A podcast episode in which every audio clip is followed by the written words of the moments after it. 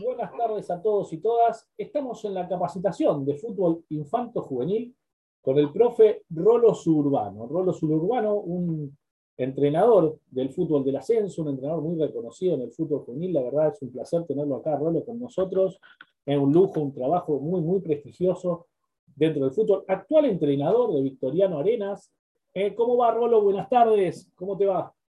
Buenas tardes, ¿qué tal? ¿Cómo te va, Alejandro? Uh, un gusto estar presente en el, el nuevo curso de, de, fútbol infanto juvenil eh, para empezar a, a, contarle a la gente, para que los aspirantes a técnicos, lo que les gusta el fútbol, vayan viendo cómo es el fútbol infanto juvenil, los secretos, eh, los problemas con lo que se van a encontrar a medida que vayan empezando a trabajar en clubes o, o en escuelas de fútbol, academias, o donde, donde, donde vayan a desembocar eh, en esta apasionante carrera que es la de técnico de fútbol, ¿no? Total. Solamente incluye eh, cuestiones de técnico-tácticas, sino formativas, que es lo más importante. Espectacular, Rolo. ¿Quiere, empezamos a comenzar? ¿Comenzamos? Lo dejo a usted. ¿eh? Empezamos eh, primero con la primera etapa, que es la, la de fútbol infantil, para, para que la gente vaya viendo. Perfecto, profe. Lo dejo tranquilo trabajar. Perfecto, buenísimo. Bueno, gente, aquí estamos en, en, la clase de infanto juvenil de fútbol para que ustedes vayan viendo a medida que, que yo vaya pasando eh, los dibujos de PowerPoint de, de, de, de, lo que estamos hablando.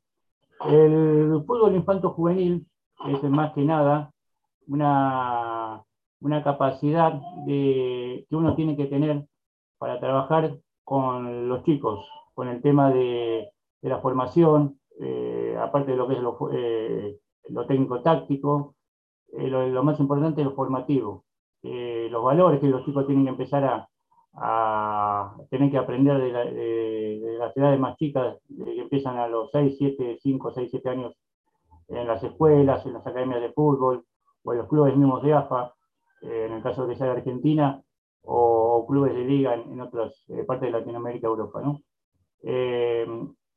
El, el, el, fútbol eh, tanto en la Argentina como, como, en Europa en España, eh, se, se, nombra de diferentes formas. Más que nada, eh, hay una diferencia muy clara, una diferencia muy clara entre lo que es Argentina, algunos países de Latinoamérica y Europa, en, en lo que respecta a las edades. Eh, en lo que son acá campeonatos de AFA y algunos de liga, eh, acá en la Argentina, se habla mucho por categorías, cosa que en España es diferente. En España se, se denomina tienen denominaciones diferentes, eh, se habla de pre-benjamín, benjamín, alevín infantil, cadete y juvenil. Acá en Argentina se habla mucho por categorías, se, identifica mucho la cuestión de, del año y de la categoría. Por ejemplo, de los 6 a los 8 años, eh, hablando eh, de, lo, actual, ¿no? de las edades actuales, tenemos categorías 2016, 15 y 14, de los 9 a los 10 años, 2013, 2012, 11 a 12 años, 2011, 2010, y ya a partir de los 12 a 14 años que empieza la preadolescencia y la adolescencia, ya se habla de prenovena, novena, y, y, eso va aumentando, octava, séptima, sexta, quinta y cuarta hasta reserva. Pero siempre por año, siempre por año. En cambio, en Europa ya se, domina, de diferente manera, eh, lo abarcan desde muchas veces a dos años, y por ejemplo de los 6 a los 8 años, los más chiquitos hablan de pre-Benjamín. De los 9 a los 10 años ya hablan de Benjamín, de 10 eh, y 11, incluso a veces hasta 12 años a Levin, y ya a partir de la edad de adolescencia ya hablan de infantiles, cadetes y juveniles. O sea, abarcan cada dos años ellos, en, en Europa, mayormente varios países de Europa y España. Muchas veces, eh, muchas veces, eh, para mí, ¿no? Para mí es mucho mejor el trabajo que se hace en Europa, porque van abarcando de a poco las edades y, y, van llevando la formación de los chicos, de los jóvenes, muy de a poco. Entonces, cuando llegan ya a edades eh, de cuarta y reserva, como, como acá en, en Argentina, eh, todavía, no, todavía no lo suben tanto a primera como se hace tan rápidamente acá en Argentina, Latinoamérica. Le dan un tiempito más, lo hacen, lo hacen jugar en categorías eh, inferiores, eh, sub-21, sub-19, sub-23, y ya cuando llegan a primera llegan eh, formados en, en, todo sentido, en todos los ámbitos, en, en, lo, en, lo, físico, lo técnico, lo táctico, lo cognitivo, están mucho mejor preparados. Acá en Argentina a veces se, se apresura mucho la formación del chico, se, cataloga mucho, se, busca mucho resultado, inclusive en categorías infantiles, que es una locura, eh, o, en juveniles también, y a veces los chicos pasan muy rápido de una categoría a la otra y se pierden lo formativo. Y muchas veces, cuando llegan a la edad de 12, 13, 14 años, 15, dejan el fútbol porque se sienten agobiados, caso que, miles de casos que, pasan, casos que me pasan a mí, que yo dirijo una categoría de fútbol juvenil y, muchos chicos abandonan porque no, soportan la presión de los padres, o de los resultados. Esa es una, una disyuntiva, una dicotomía que mucho en el fútbol argentino se ve. Pero más allá de eso, más allá de eso, siempre hay una forma de, de, tratar de encarar eh, el fútbol infanto juvenil de la mejor manera, ¿no? de, inculcar a los chicos que, que, tienen que tener respeto por los profes, respeto por los rivales, por los árbitros, educarlos en ese sentido, ya de edades muy chicas, porque ya cuando llegan a edades de, más grandes ya lo pierden, lo pierden y quedan en, quedan en el camino. Y después es muy difícil para nosotros los profes volver para atrás y que enseñarle a un chico de 15, 16 años cuestiones de respeto, de formación, de valores que, ya a esa edad tendría que, ya tendría que tenerlo incorporado. Bueno, siguiendo con, las cuestiones, eh, acá estamos viendo cómo se utilizan los campos de juego en Argentina y en Europa. Hasta hace poquito, hace dos o tres años atrás, se empezó a utilizar acá en la Argentina, en AFA, en el fútbol de categorías más chicas de 9 a 10 años, 8, 9, 10 años, la reducción de la cancha de área a área y una reducción de 2 metros por lateral. Para, ¿Esto para qué? Para que los chicos empezaran a jugar en reducciones más pequeñas, para que la pelota le llegue más seguida, para que, eh, más seguido, eh, con arcos más pequeños para que no a los arqueros chicos no se le haga un mundo el arco, situación que ya en España ya se viene utilizando hace muchísimo tiempo. Eh, allá eh, les, encanta utilizar el fútbol reducido, 3 versus 3, 4 versus 4, 5 versus 5, 7 versus 7. En cambio, acá en la Argentina, el paso previo que, utilizan como muchos el, eh, en el Babi, el 5 versus 5, lo que el papi fútbol que nosotros llamamos en, que podemos jugar entre amigos, bueno, es el Babi fútbol de los chicos un paso previo a lo que sería el fútbol infantil de AFA. El fútbol infantil de AFA comienza a partir de los 10 años, 10, 11, 12 años. Antes se, denomina una categoría eh, nada más que para competir, que se llama formativa. En la mayoría de los clubes de AFA, de la A, de la B Nacional, BSD, se utiliza. Y, ya en lo, que, respecta ya a partir de los 12, 13 años, ya se empieza en el fútbol de 11 versus 11 ya diría que a partir de los 10, 11 años en AFA ya se utiliza el 11 versus 11, el 12 versus 12, eh, perdón, el 11 versus 11. A partir de los 12, 13, 14 años ya empiezan el fútbol juvenil. Ya a partir de, esa manera ya se utiliza plenamente el 11 versus 11, así hasta reserva, hasta cuarta reserva. Eh, yo considero que a partir de, que se vaya avanzando con la cuestión de la reducción del, campo de juego cada vez más chico, yo diría más chico de lo que se está utilizando la NAFA, el fútbol acá en Argentina mejoraría un montón, más que nada en lo técnico de los chicos y lo, y también además. Eh, la cuestión es que eh, se empieza a hacer de forma más seria, no como se está haciendo hasta ahora, que solamente se hacen pruebas piloto y probando y no, no se logra lo que realmente eh, la AFA tendría que considerar.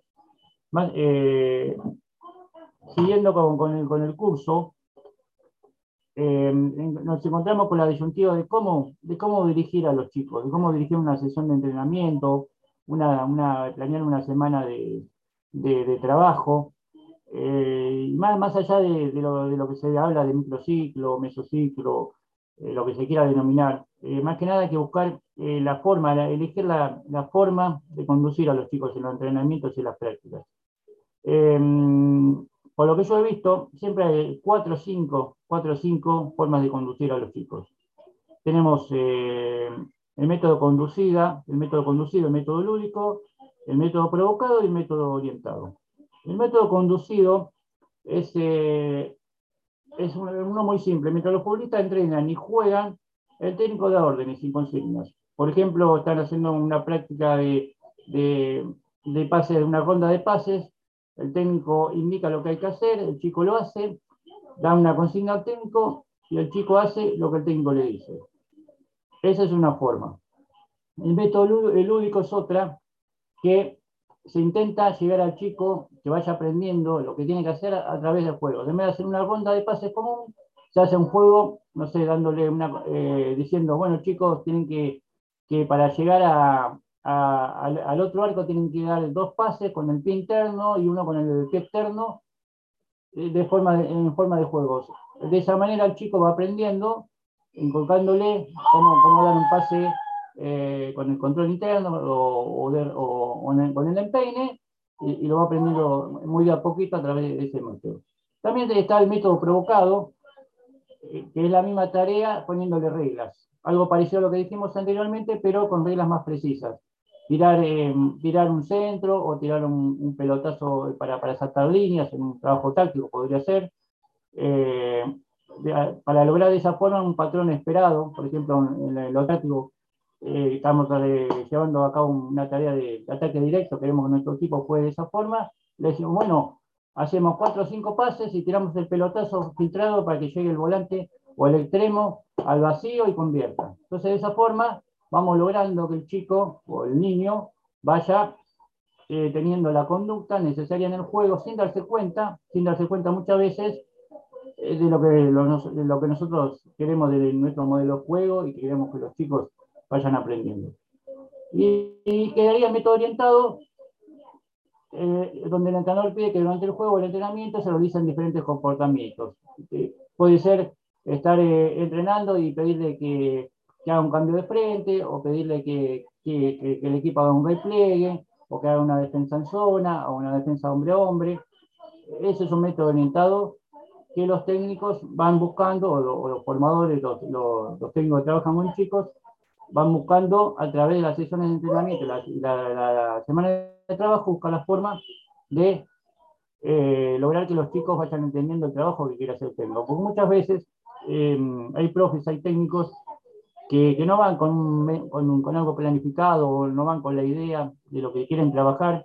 muchas veces a veces los chicos se, se, pierden, no, no, no se dan cuenta de lo, que el técnico quiere trabajar y no aprenden de la forma correcta. Eh, van, hacen el trabajo y, se van muchas veces sin entenderlo y por ahí el técnico, porque no hablan con el técnico o, el técnico no lo aclara, eh, queda la duda. Y después eso a la larga se vuelve en contra. Eh, siguiendo siguiendo con, las fichas, podemos empezar a hablar la cuestión del técnico, la cuestión del fútbol infantil, más la cuestión del fútbol infantil, las primeras edades de los chicos. La edad de oro, la edad de oro. Acá tenemos en la ficha que, por ejemplo, dice, los entrenamientos en estas ciudades tienen que, eh, que a partir de la base del trabajo puntual en la técnica individual de los jugadores para ir avanzando paulatinamente hacia la técnica. O sea, con esto, ¿qué queremos decir? Que, que la técnica se tiene que trabajar de forma paulatina, de, eh, en las primeras edades, no, podemos eh, hacerle hacer un chico chiquito de 6, 7 años que me lance un pase vacío o que me haga una pared, no. Tenemos que hacerle, indicarle cuál es la forma de dar un pase con, la parte interna del pie, con la parte externa, un pase corto, un pase largo, no, no, no apurarlo. Ya cuando llegan a 8, 9, 10 años, ya empezar a enfocar, sí, eh, una pared, ir a buscar el espacio vacío cuando se dan pase, de a poquito ir indicándole cada técnica que tiene que realizar, el remate, en la conducción.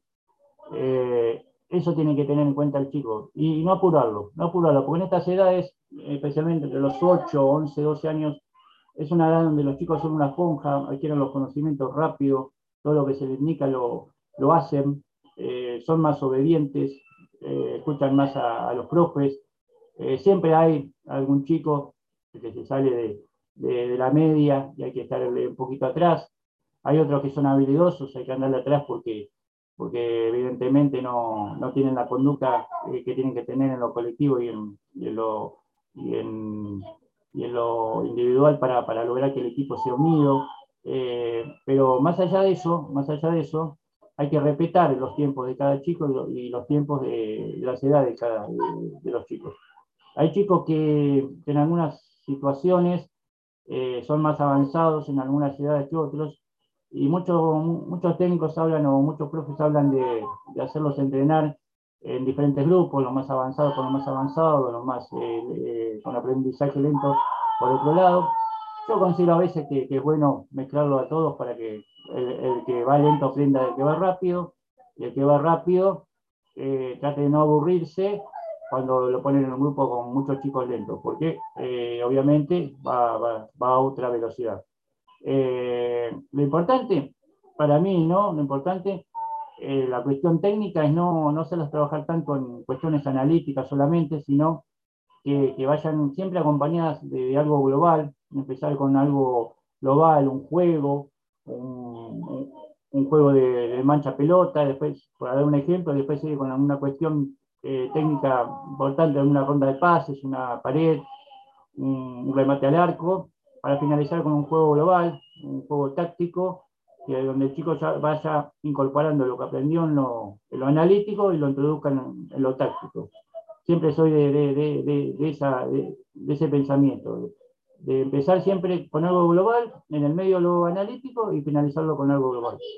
Siempre, siempre lo considero de esa forma. Eh, a veces se apuran los tiempos y especialmente después cuando hablemos del tema del fútbol juvenil, eh, por, por, buscar el resultado, por buscar que, los chicos aprendan rápido, se deja eso de lado y, directamente se confunden las cosas, eh, hay que apurar, estás en una clase y te piden, bueno, hacer fútbol, y yo considero que a veces no, el chico, hay chicos que les falta técnica y, hay que colocarles eso. Hay que colocarles eso y no, no, no pasar rápido a otras situaciones que, los chicos tienen que, aprender, porque no todos aprenden a la, misma, velocidad y al mismo ritmo. Cada uno tiene su, forma de hacer, no solamente lo, lo físico-técnico, lo técnico, sino también a veces en lo, cognitivo y ni hablar en lo físico, ¿no? Lo físico hay muchos chicos que edades chicas que son eh, muy desarrollados, muy altos, muy grandotes, y otros chicos que son muy débiles, muy, muy chicos de, cuerpo, y les cuesta, les cuesta muchísimo llegar. Ejemplos eh, hay miles.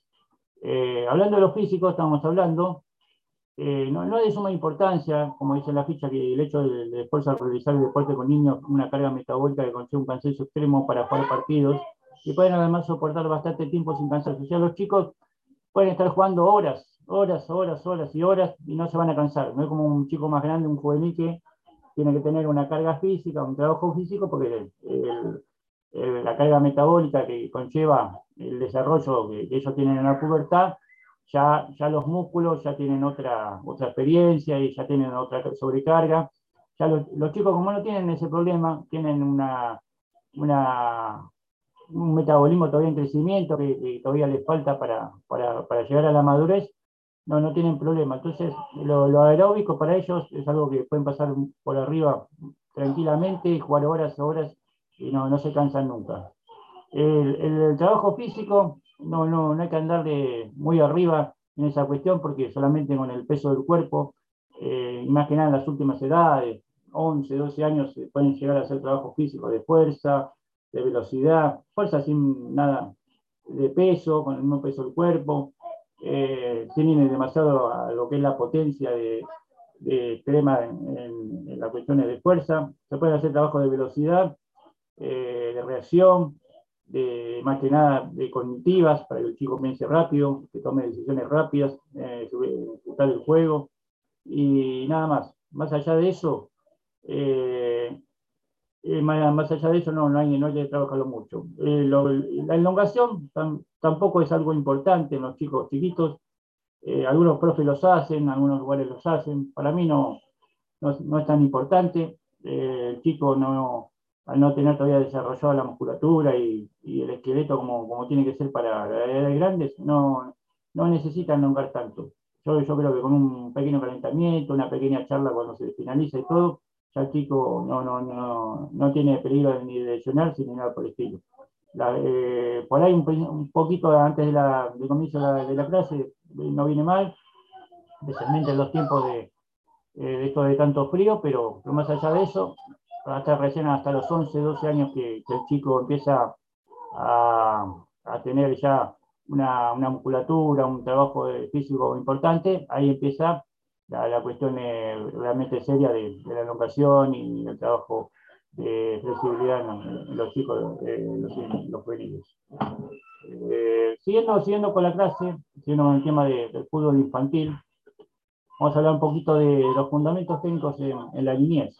Hay que trabajar que todo, eh, que todo técnico formador te lo dice o te lo pueden decir, que son la conducción, para que el chico aprenda a manejar la pelota en, movimiento, que, tenga noción de cómo avanzar con, con la pelota a través del juego, posicionarse, el pase corto y largo, para, para tirar paredes, para, para ir progresando en el juego, el control del balón, que es importantísimo, que aprendan a controlar la pelota eh, con el pie, con, el muslo, con el pecho, con la cabeza.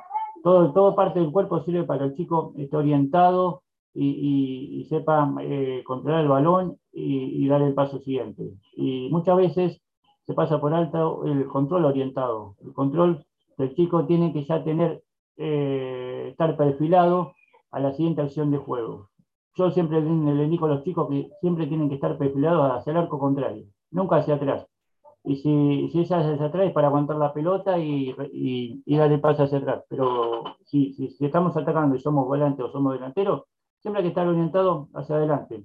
Controlar con un pie y salir ya eh, perfilado y para, para, para hacia el arco rival y buscar a eh, mi compañero que está orientado hacia la izquierda, hacia la derecha, hacia delante mío.